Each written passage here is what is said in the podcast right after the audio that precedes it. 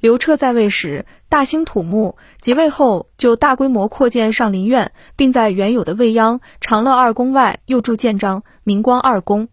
此外，还兴建了百梁台、通天台、飞廉馆等建筑。东方朔曾形容刘彻以城中为小，土起建章，左凤阙，右神明，号称千门万户，木土一起绣，狗马被绘迹，工人簪玳帽，垂珠玑，射戏车，教持竹，饰文彩，从真怪，撞万弹之中，击雷霆之鼓，作排忧，舞正女，其宫苑之富丽堂皇，可见一斑。上林苑是汉代园林建筑，汉武帝刘彻于建元三年在秦代的一个旧院址上扩建而成的宫苑，规模宏伟，宫室众多，有多种功能和游乐内容，今已无存。上林苑地跨长安区、鄠邑区、咸阳、周至县、蓝田县五区县境，纵横三百四十平方公里，有渭、荆、沣、涝、树、穴、产、坝八水出入其中。上林苑既有优美的自然景物，又有华美的宫室组群分布其中，是包罗多种多样生活内容的园林总体，可以说是我国最早的植物园、动物园，更是秦汉时期建筑宫苑的典型。上林苑亦是当时汉武帝上武之地，在此处有皇帝的亲兵羽林军，并由后来的大将军卫青统领。汉武帝从此走向一个崭新的历史舞台。苑是古代帝王游玩打猎的风景园林。上林苑是中国历史上最负盛名的苑囿之一，位于汉都长安郊外。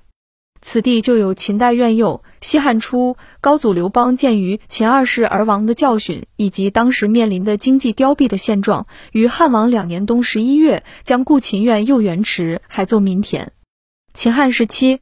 非常注重兴建规模雄伟的皇家园林，其中规模最大、最有代表性的是汉武帝扩建后的上林苑。上林苑最初是秦代修建的，汉武帝即位后进行了扩建。汉武帝建元三年，扩建后的上林苑规模大的惊人，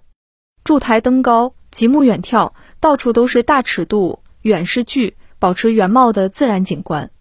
司马相如的《上林赋》就描述了上林苑的美丽景色和汉武帝出猎的宏大场面。据载，上林苑周长一百余公里，里面有离宫七十所，地跨长安区、鄠邑区、咸阳、周至县、蓝田县五区县境，可以容纳千乘万骑。院中包罗了渭、荆、沣、涝、沭、洫、产、坝八条河流，就是后人所说的“八水绕长安”。一上林苑范围所属，东起蓝田、宜春、鼎湖、玉素、昆吾，沿终南山而西，至长阳、五座，北绕黄山、滨渭水而东折，其地广达三百余里。院中冈峦起伏，隆重崔巍；深林巨木展颜参差，八条河流流注院内，更有林坤、鸡草、牛首、金池。东西破池等诸多天然和人工开凿的池沼，自然地貌极富变化，恢宏而壮丽。由于院内山水衔背，林木繁茂，其间孕育了无数各类禽兽鱼鳖，形成了理想的狩猎场所。当年曾有不少文人为之作赋，描绘苑囿盛盖，叙述田猎盛况。司马相如的《上林赋》终始霸产，出入精卫，封号涝树。鱼与尾蛇经营乎其内，荡荡乎八川，分流相背而一泰。东西南北，池物往来，是依据水系为上林苑划定范围。坝、产二水自始至终不出上林苑，经渭二水从院外流入，又从院内流出。风、镐、涝、数四水迂回曲折，周旋于院中。上林苑内容，据《汉书》就已载，苑中养百兽，天子春秋涉猎苑中，取兽无数，其中离宫七十所，容千骑万乘，可见仍保存着涉猎游乐的传统。但主要内容已是宫室建筑和园池。据关中记载，上林苑中有三十六院、十二宫、二十一关。三十六院中有供游憩的宜春院，供御人止宿的玉宿院，为太子设置招宾客的思贤院。博望院等，上林苑中有大型工程建章宫，还有一些各有用途的宫观建筑，